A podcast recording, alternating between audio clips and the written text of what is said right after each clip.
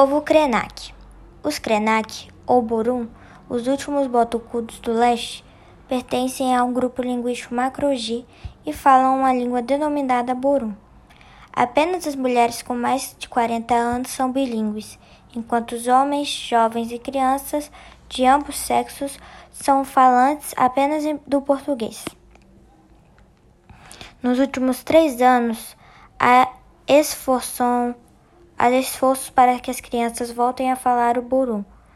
O termo botocudo foi atribuído pelos portugueses no final do século XVIII aos grupos que usavam botox auriculares e labiais. São conhecidos também por aimores, designação dada pelo tupi, pelos tupi, e por grem ou crea, sua autodenominação. Krenak é o nome do líder do grupo que comandou, comandou, comandou a cisão dos Gutarak do rio Pancas, no Espírito Santo, no início do século XX.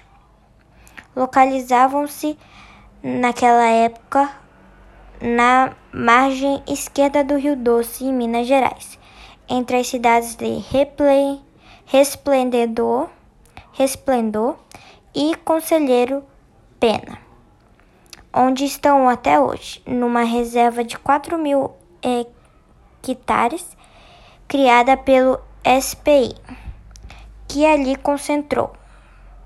No fim da década de 1920, outros grupos botocudos do Rio Doce, os Pojixá,